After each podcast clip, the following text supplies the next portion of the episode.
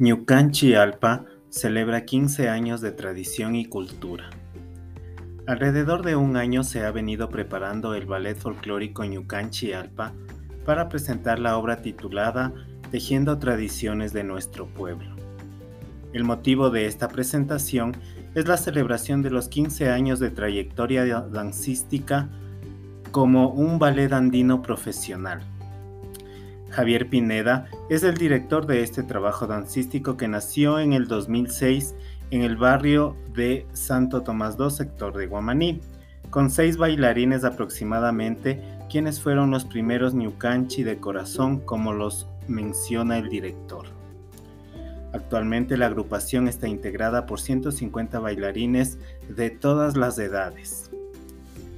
Javier Pineda nació en Quito y sus padres son de Ilumán, Imbabura. A los 13 años inició su recorrido en el mundo de la danza. A los 22 decidió fundar su propio conjunto dancístico y es considerado como el primer indígena quichua coreógrafo. Esa calificación dice es el resultado de la constancia, la investigación y autoeducación que ha tenido desde que empezó a formarse como bailarín profesional.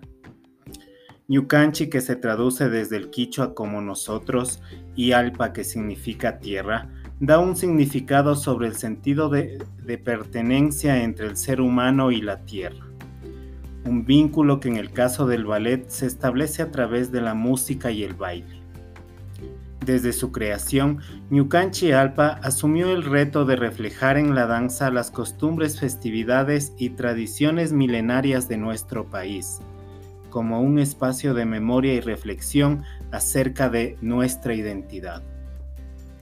Los 150 bailarines se dividen en tres elencos, el profesional, el juvenil y el infantil. Con cada uno se preparan y afinan coreografías que mantienen vigentes ritmos como los yumbos, sanjuanes, danzantes, capisca, tonadas, pendoneros, entre otros.